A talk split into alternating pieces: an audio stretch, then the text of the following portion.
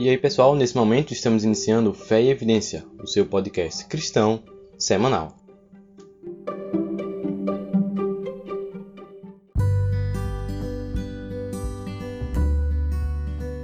E só alguns avisos antes de iniciarmos. Esse episódio surgiu em decorrência de uma live realizada por mim pelo meu colega Josué e o tema foi Cristo, o substituto perfeito. A gente vai fazer uma análise de como somente Cristo poderia ser aquele que seria o sacrifício ideal para purificar, para resgatar o ser humano. Então, nesse momento, vamos iniciar.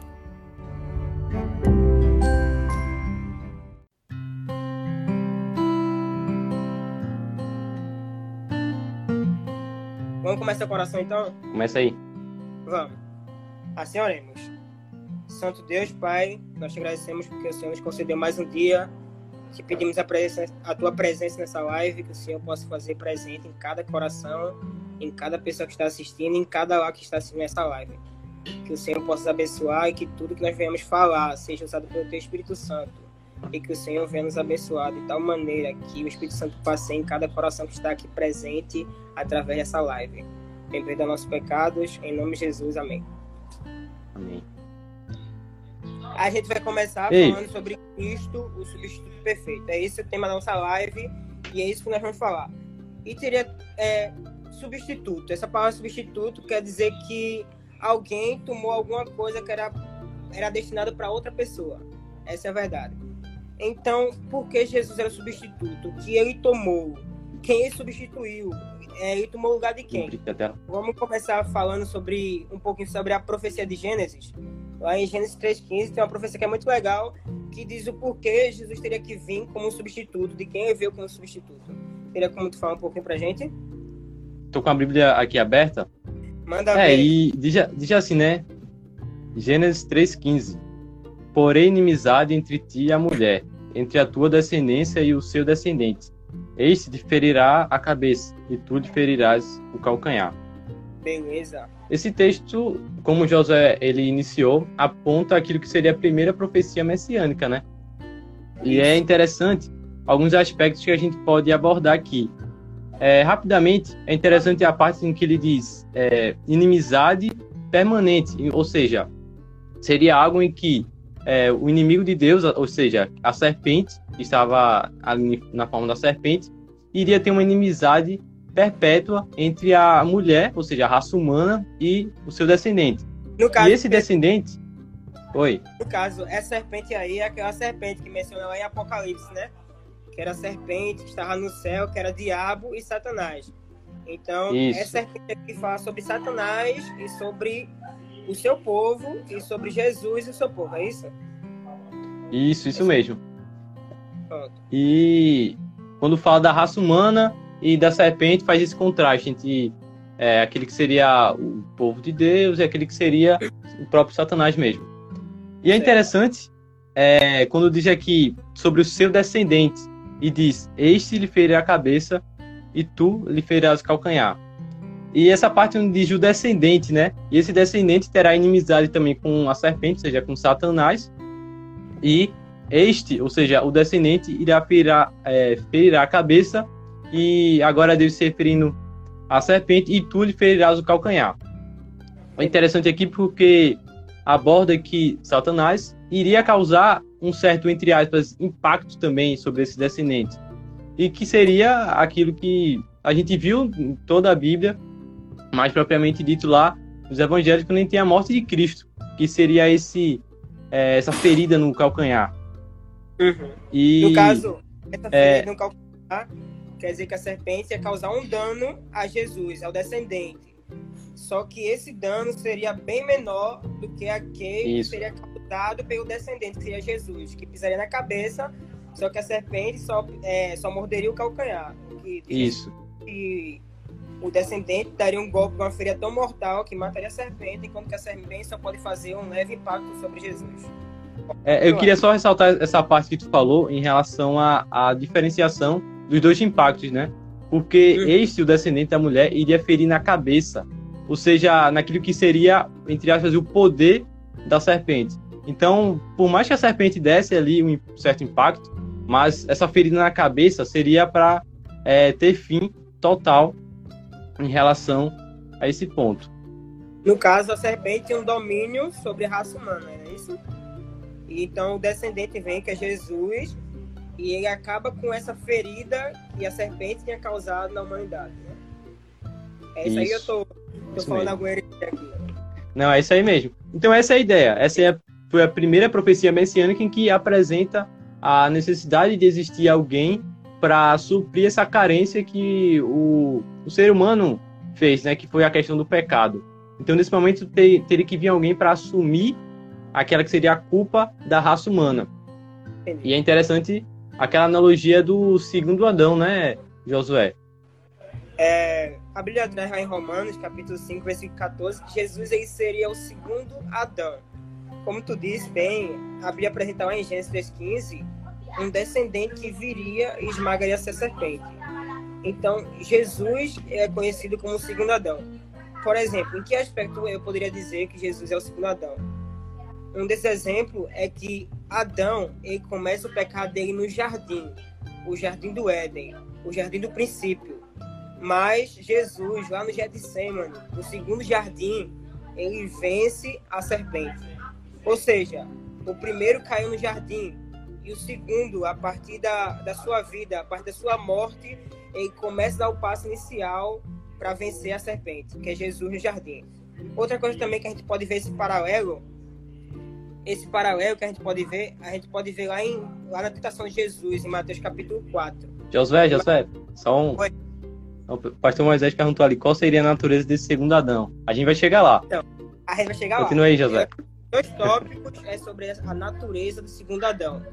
E porque ele teve, ele, teve que, ele teve que vir como Deus e também como homem. Jesus, ele não cai na mesma tentação que Adão ele tinha caído. Adão ele tinha caído na tentação de comer. Ele viu o fruto, ele se agradou do fruto, então ele comeu. Adão estava numa situação totalmente favorável.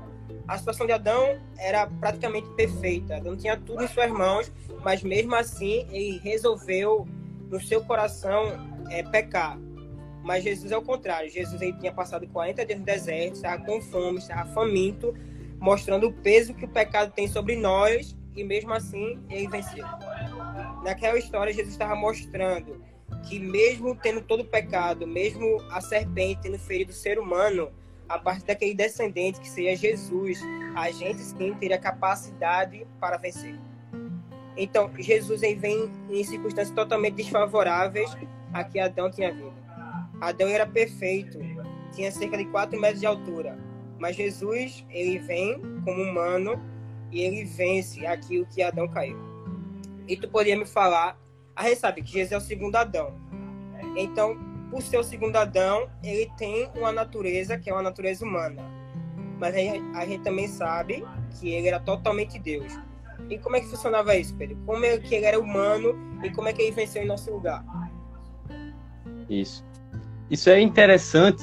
É, e assim como o Wayne Gruden ele aborda na sua teologia sistemática, é, ao, ao a gente abordar a natureza humana de Cristo, é interessante, é interessante a gente é, analisar inicialmente é, o seu nascimento virginal, que vai dar algum entendimento nesse sentido também. O nascimento virginal é interessante porque Cristo não teve uma ligação consanguínea direta é, com o seu pai humano, como também ele não teve essa ligação é, consanguínea com Maria, porque ele foi concebido pelo Espírito Santo, por se tratar de nascimento virginal. Então, nesse ponto, a gente já começa a entender que a natureza humana de Cristo tinha um certo é, singularismo, algo diferente daquilo que é entre mim, entre você, entre todas as pessoas, todos os seres humanos. Então, então deixa eu ver se eu entendi. Jesus ele nasceu tanto por Maria como pelo Espírito Santo. Então isso, significa que ele tem tanto a natureza humana, que é herdada de Maria, quanto ele tem a natureza divina, que é dada pelo Espírito Santo. É isso? Isso, isso mesmo. E essa geração pelo Espírito Santo fez com que ele não tivesse essa, essa ligação é, em sua carne com o pecado, não ter as propensões pecaminosas.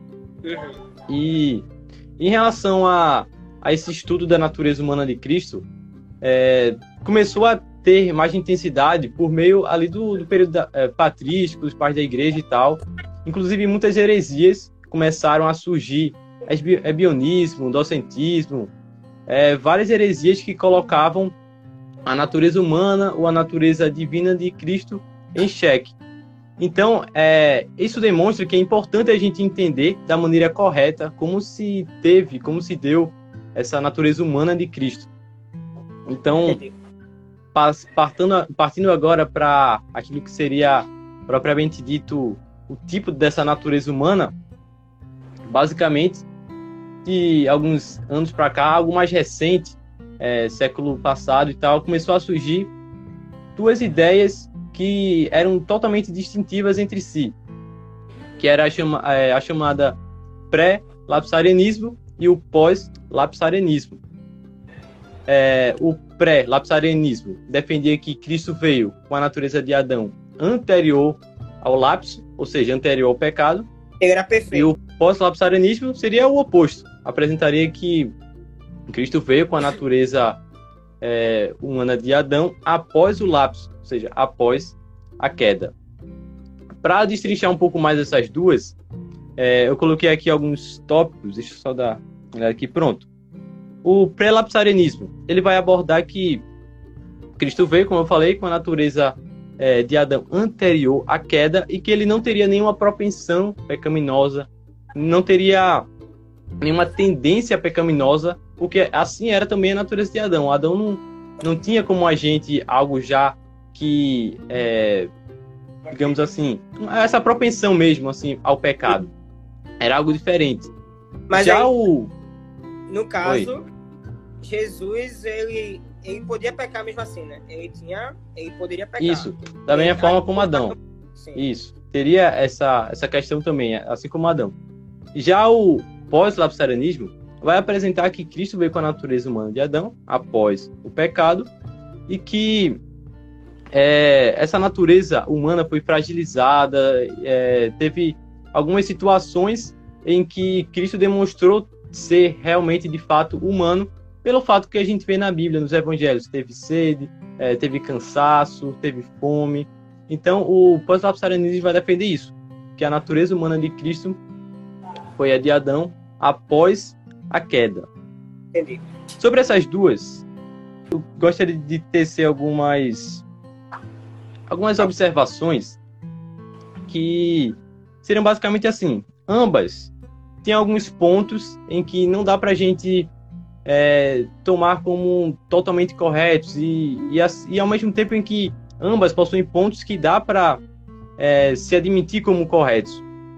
Em relação ao pré-lapsarianismo, aquilo que o, que o pós-lapsarianismo defende, que é a questão da, de Cristo ter é, algumas necessidades, como fome, como eu falei, cansaço e tudo mais, meio que coloca alguma, alguns problemas em relação ao pré-lapsarianismo. Porque Cristo não poderia ter vindo com a natureza humana de Adão anterior à queda e ter essas necessidades que nós, seres humanos, após o pecado, temos. Ao, mesmo, ao passo que o pré-lapsarianismo deixa também um problema, como bem evidenciado por Amir Rodô. Ele disse que o pós-lapsarianismo de que leva a pessoa a crer em um perfeccionismo. Porque, Sim. pense comigo, se eu é, colocar a natureza de Cristo como a de Adão após a queda, é, assim, semelhante, totalmente semelhante à nossa, chega um momento em que a gente olha, ah, Cristo ele teve a natureza totalmente igual à minha, ele venceu. Logo, eu também posso vencer. E esse e é um problema soteriológico importantíssimo. Se a gente acredita que a gente pode ser perfeito, impecável, então isso também vai afetar em nossa salvação, porque a gente vai acreditar que é a gente que, que faz nossa própria salvação. É isso. Eu queria só é, utilizar de uma citação do Walden Whedon, que ele aborda um pouco sobre essa questão. Eu queria só pegar um livro aqui. Deixa eu responder por enquanto a pergunta do Vinícius. Ele perguntou: pode ser que a natureza de Jesus foi afetada pelo pecado, mas não contaminada? É, digamos assim, a natureza de Jesus era incontaminada, mas o seu corpo físico ele não poderia vir assim como veio Adão, porque a gente perceberia a diferença de um corpo impecável, um corpo em que o pecado ele não degradou de um corpo que já tinha sido degradado por, an por milênios do pecado. Então a natureza de Jesus era a natureza humana perfeita, só que o seu corpo, na verdade, é que estava deteriorado devido aos milênios de pecado da humanidade. Então ele era perfeito, Isso. só que suas condições físicas é, eram da natureza caída. É, eu queria só ler uma citação desse livro aqui, ó, Ellen White e a Humanidade de Cristo, do Woden Whedon. É, na página 93, ele diz assim: Embora Cristo não fosse como seres humanos caídos, ele era suficientemente semelhante a eles para identificar-se com suas fraquezas, em suas lutas com tentações. Sua natureza, contudo, era suficientemente diferente da natureza deles para poder ser um sacrifício substituto sem pecado. Então, é justamente isso. Seria basicamente uma junção das duas. Cristo ele teria que vir sim com é, esse, essa natureza humana, teria que vir com a natureza humana para cumprir com aquilo que a profecia dizia, como também ele teria que vir com uma natureza singular, que ele era Deus. Ele não poderia deixar sua divindade de lado também. Aí, então... Pedro.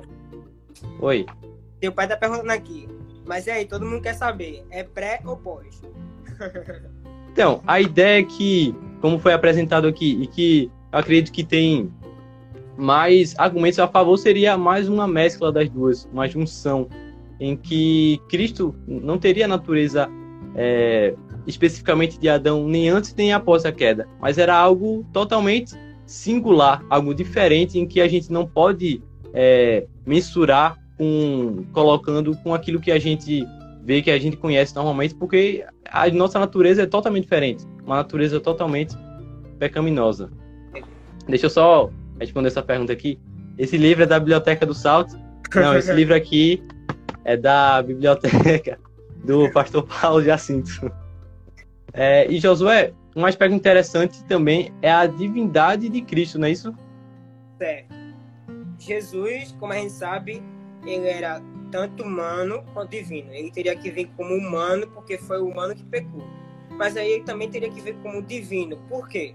todo pecado, em sua, em, tua, em sua situação, ele é um erro contra alguém. Por exemplo, eu posso, sei lá, pegar e jogar uma pedra em tu.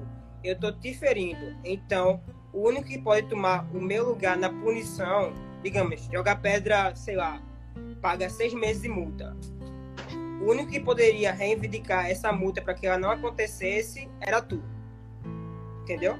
mais ou menos a pessoa afetada, que ela é a única que Sim. pode intervir naquela situação. Então, assim mesmo foi Deus. Deus era a única parte afetada nessa situação do pecado. Porque o pecado era nada mais, nada menos do que Adão e Eva dizendo que eles próprios que governariam sua vida e não mais a Deus, que era quem governava. Então, eles meio que se revoltam contra o governo de Deus, eles se opõem ao governo de Deus. Então é isso. O pecado, em sua singularidade, é oposição ao reino de Deus. Então, Jesus ele tinha que vir como Deus, porque ele tinha que perdoar a humanidade na cruz do Calvário. Ele tinha que segurar a sentença que era humana. Lá Romanos diz que o salário do pecado é a morte. Então, Deus, em sua divindade, ele teria que tomar a morte sobre si e aí pagaria o preço que é da humanidade. Muitas pessoas têm até dúvida né, que se Jesus é Deus. É, atualmente, tem algumas correntes filosóficas que diz que o Jesus era histórico, que Jesus é nada mais do que uma pessoa que foi real, as pessoas o pessimito. Jesus, ele existiu, mas Jesus ele não tinha aqueles poderes da divindade. A gente não acredita nisso, porque a Bíblia diz, lá em João 8,58, Jesus ele se descreve como sendo o eu sou. A gente que estuda a Bíblia, a gente sabe que o eu sou é aquele Deus do Antigo Testamento descrito como Yahvé, que apareceu na sarça ardente para Moisés. Então, Jesus, em sua encarnação, ele reivindica sobre si a própria divindade, no termo de eu sou. Então, ele é o próprio Deus, e isso não tem dúvida. Mas, assim, a gente tem que saber em quais aspectos que ele era Deus. São três atributos que são essencialmente da divindade. E que tem uma corrente chamada de kenoticismo, uma corrente chamada kenoticismo, que acaba discordando de que Jesus fosse plenamente divino por dizer que ele não tinha esses três atributos, que é a onisciência, Jesus ele sabe tudo, onipotência, que ele pode fazer tudo, e onipresença, que ele está em todos os lugares. mas a Bíblia claramente apresenta Jesus como tendo os atributos da divindade. Jesus é onipotente naquele episódio que ele está dormindo e que ele simplesmente chega no mar ele acalma o mar de uma maneira sobrenatural. Ele não reivindica poder a ninguém. Ele simplesmente chega lá com a sua autoridade e ele faz isso.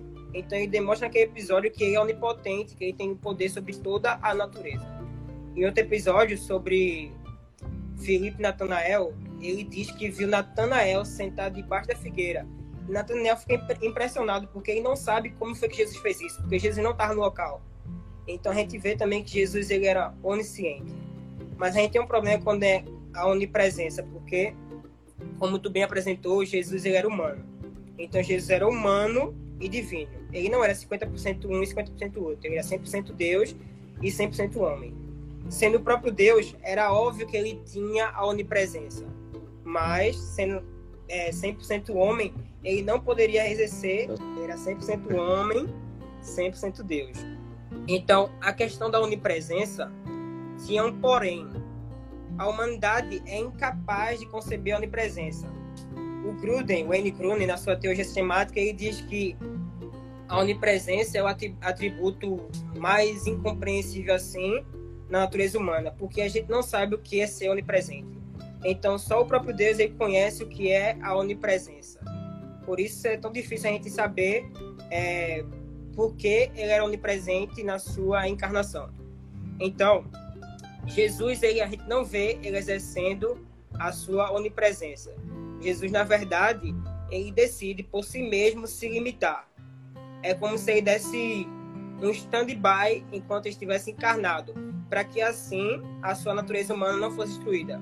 Porque imagine aí, a gente tem um corpo. Isso, isso é um ponto interessante, né, José? Porque essa questão de ele ter esse, esse, esse é, todos esses atributos divinos e mesmo assim ele não usar nada assim para entre aspas favorecer a, a situação dele assim mas ele, ele realmente veio para, como um humano mesmo, sofrer tudo isso para assim ser nosso substituto ideal. Então, imagine aí, imagine. Deus é o ser mais esplendoroso que existe no universo. O Deus que recebia toda a glória dos anjos, o Deus que tinha toda a sua majestade. Então, ele decide se transformar num bebê humano de uma raça degenerada, de uma raça caída, de uma raça miserável que tinha decidido, é, na sua própria liberdade, pecar. Então ele se transforma em humano, sendo o próprio Deus, ele se transforma em humano e ele vem aqui para essa terra. Ele decide se autolimitar nesse aspecto da onipresença, não como forma de perda, ele não perde o atributo da sua onipresença, mas ele se decide limitar por amor à humanidade, para continuar 100% homem, para que ele convivesse entre nós, para que ele habitasse entre nós, ele decide se autolimitar apenas para viver os seres humanos, morrer a nossa morte e viver a vida que é para a gente viver. Então a gente vê que Jesus, ele sendo o próprio Deus, ele vive tudo que a gente deveria ser. Na cruz ele morre para que a gente pudesse receber a vida que ele tinha por direito. Então ele se reduz nesse aspecto para que a gente pudesse compreender, que a gente pudesse aceitá-lo e que ele poder e que ele pudesse transferir vida a qualquer pessoa que quisesse, ele transfere essa vida. É mais ou menos isso aí. Isso aí. Mas e aí? Manda ver aí. É, então, e assim, dando continuidade, analisando essa, essa todo todo esse cenário que a gente apresentou aqui em relação a Cristo, é, sua divindade, sua humanidade, eu só posso concluir que Cristo realmente só ele poderia ser o nosso substituto. Porque fica aquela dúvida, né? Mas será que um anjo não poderia vir no nosso lugar? Mas essa é a questão, tinha que ser o próprio Deus encarnado, por isso que Cristo veio. E ao mesmo tempo sofrer aquelas as mesmas coisas que a gente sofreu, inclusive a questão da, das tentações. Muita gente fica falando, ah, mas é, agora atualmente é mais difícil, na época de Jesus era mais fácil. Mas imagine só, Cristo como Deus, o dono de todo o universo, é, as tentações são de proporções totalmente diferentes. As, as minhas tentações são tentações é, mais comuns, assim. As tentações de Cristo eram tentações cósmicas, cósmicas tentações que eram... Era tentações de com seus poderes, né? E isso, então a gente vê que Josué não pode fazer isso, transformar pedra em pão para comer, mas Jesus ele podia fazer isso. A gente percebe isso. que ele ia tentar coisas muito superiores daquilo que a gente é, é possível é, ser tentado. É muito superior até mesmo no tipo de tentação que ele tem. Isso. E essa natureza singular que eu abordei em relação à, à sua natureza humana é interessante, porque é, ao mesmo tempo em que o próprio Deus veio, ele veio em forma humana e é, é diferente de mim, é diferente de você, porque nós temos propensões para o pecado, nós temos a natureza é, pecaminosa já em nós. É, eu gosto muito de uma frase em que diz que Cristo foi afetado pelo pecado, mas não foi infectado pelo pecado. Ele não. sofreu, passou por dificuldades, mas ele não teve o pecado é, infectado em si, ele não teve o pecado em sua natureza. Ele foi totalmente único, totalmente singular. Isso é o que. É que nem, é que nem aquela ilustração, né? É, a água pode estar. Você navega no mar com seu barco. A água pode estar do lado de fora do seu barco, mas ela nunca pode estar dentro.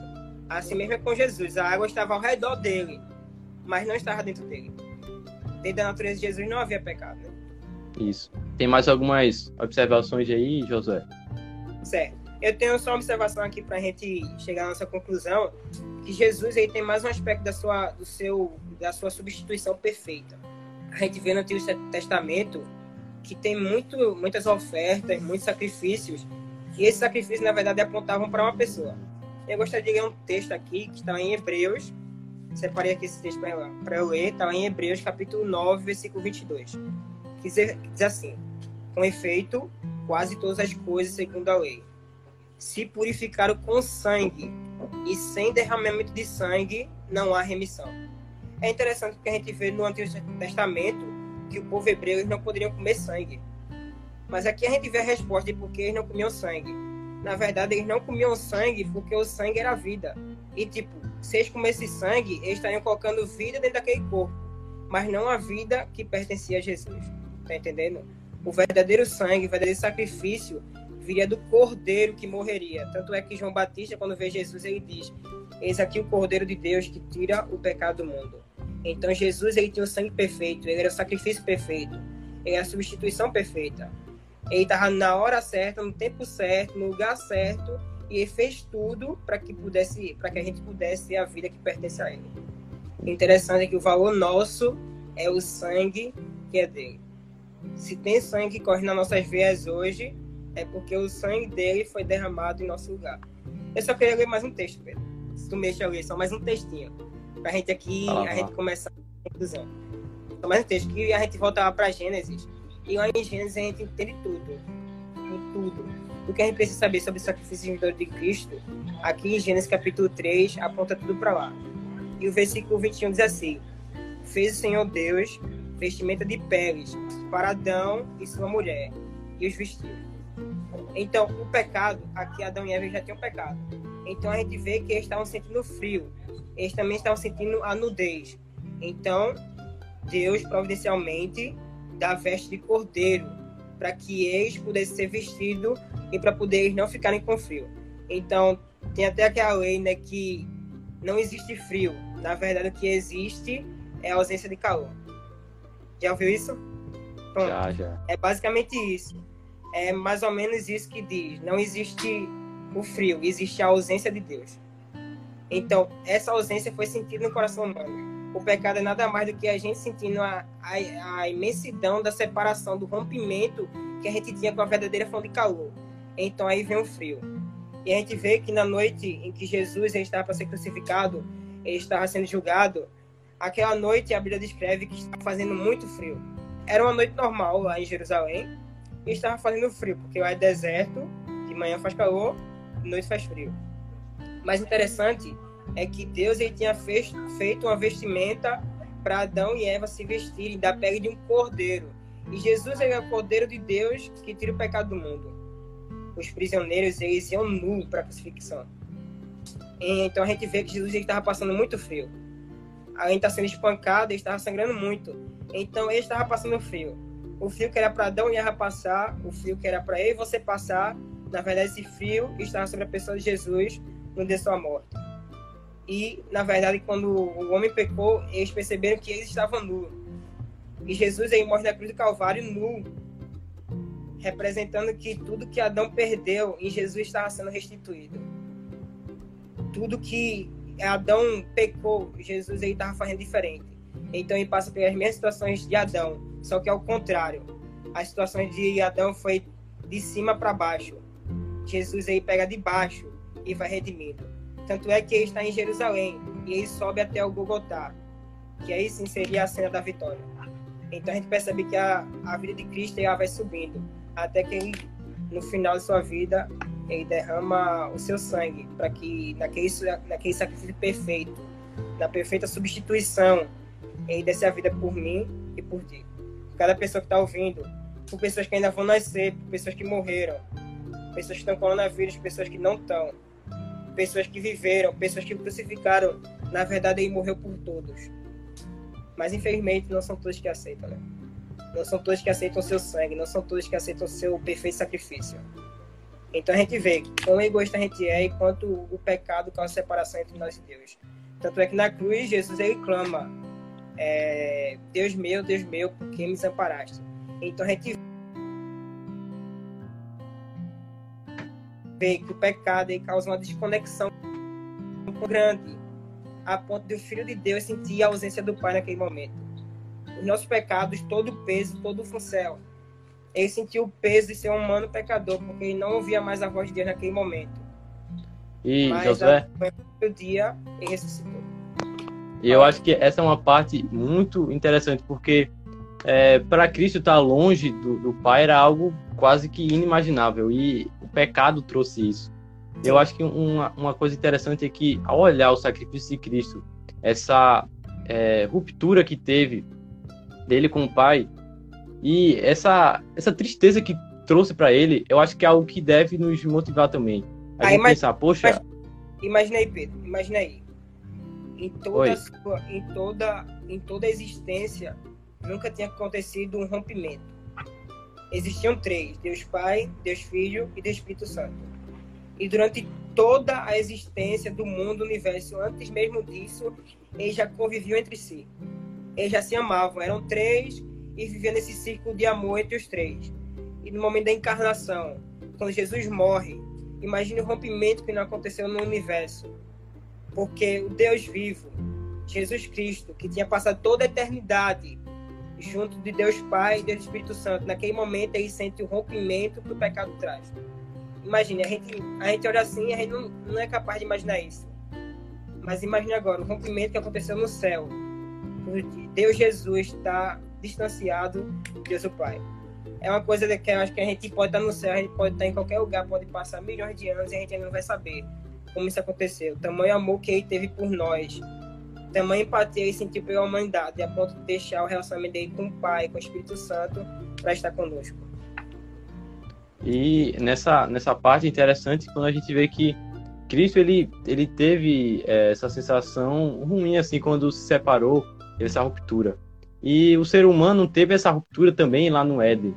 E a Sim. cada dia a gente precisa se lembrar, é, poxa, essa, o pecado, isso de ruim que eu faço, traz a separação entre mim e Deus. Deus. E é esse, esse sentimento de saudade que a gente tem, que já está embutido em cada um de nós. Esse sentimento de saudade que é algo que a, a gente. É, parece muito um paradoxo, porque a gente. É, é pronto, a gente nunca, nunca viu Deus assim, fisicamente, mas a gente tem esse sentimento de saudade a gente tem esse sentimento de como se tivesse uma quebra mesmo, uma ruptura dessa conexão com o divino. Isso é muito interessante. E, e é triste, né? Porque a gente vê o tamanho do nosso pecado, o que ele causou, né? Tudo isso foi carregado por Jesus. Em cada passo, no caminho, era Jesus que carregava. A gente nunca vai poder fazer nada. Por isso que tá aí o defeito do perfeccionismo. Calma aí. Eu tenho uma dúvida aqui. Marcos Fernandes ele, tá me ouvindo aí? Tá falando? Marcos disse uma dúvida. Ele disse: Deus morreu ou foi só o corpo humano? Então, lá em João capítulo 10, deixa eu abrir aqui, abrir lá em João, capítulo 10, o versículo 18. Diz assim: Jesus falando sobre a sua vida, né? ninguém a tira de mim. Pelo contrário, eu espontaneamente a dou. Tenho autoridade para entregar e também para reavê-la. Esse mandato recebi do meu Pai. Então, a gente vê que não tem como a, a divindade de Jesus a morrer. Porque ele diz aqui que ele próprio vai, ele consegue reaver a sua vida.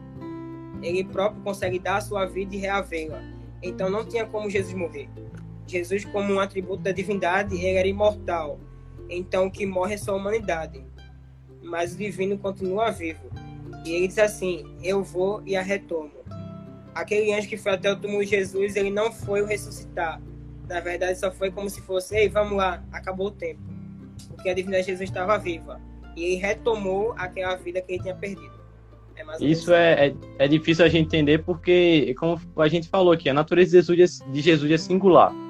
É, sua humanidade, sua divindade juntas, algo que é como, como se a gente fosse colocar um oceano dentro de um copo a gente nunca vai compreender totalmente essa singularidade.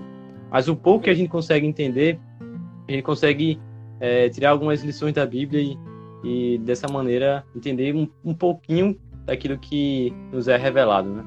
E é interessante, né? Como muitas vezes a gente anda indiferente a esse amor, né?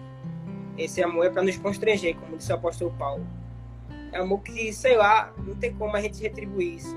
É um amor que a gente apenas aceita esse amor que tem que nos constranger, porque a gente não pode fazer nada. Na verdade, o que a gente fez foi, na verdade, o mal. A gente fez o oposto do que era para a gente receber, e a gente, na verdade, recebeu a vida dele de graça. Então, esse é um amor que e... tem que fazer. É um amor que tem que nos constranger. Fala aí. E essa, essa parte, o amor de Cristo me constrange, me constrange, eu vejo meu pecado e ao mesmo tempo me motiva a viver uma vida assim de é, viver assim é algo sim difícil de tudo por ele. Isso mesmo, é algo difícil da gente expressar. Porque assim, por mais que a gente não consiga alcançar nesse estágio de Cristo, mas esse a gente ao olhar para Cristo, a gente olha assim, quer meio que retribuir mesmo não conseguindo, mas a gente quer viver uma vida que seja de acordo com os seus princípios, de acordo com aquilo que ele pregou enquanto estava aqui também nesta terra, né? Perfeito sacrifício. Isso. É, pudesse descrever em palavras, é justamente isso.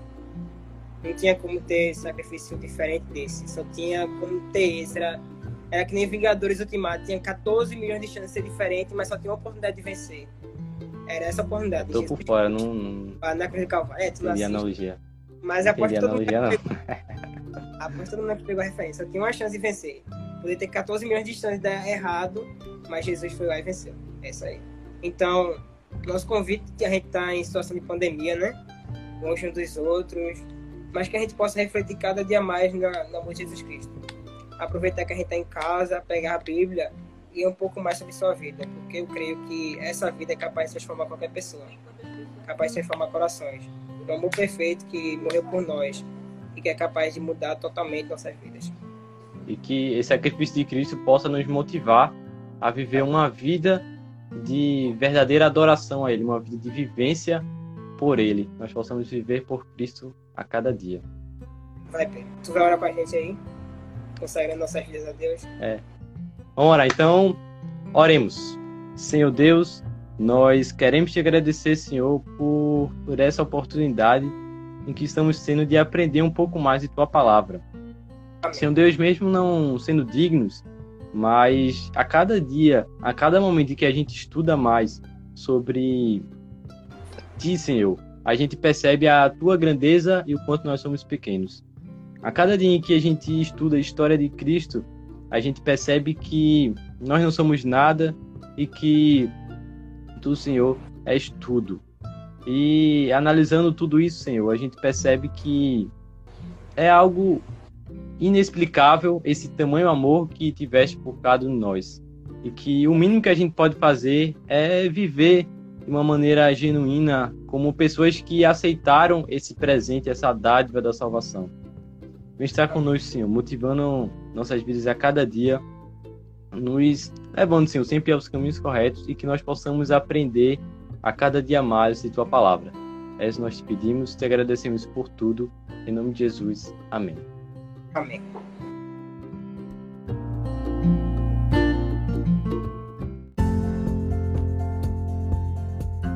É isso aí, Josué. É isso aí, ouvinte. Esse foi mais um episódio do podcast Fé e Evidência.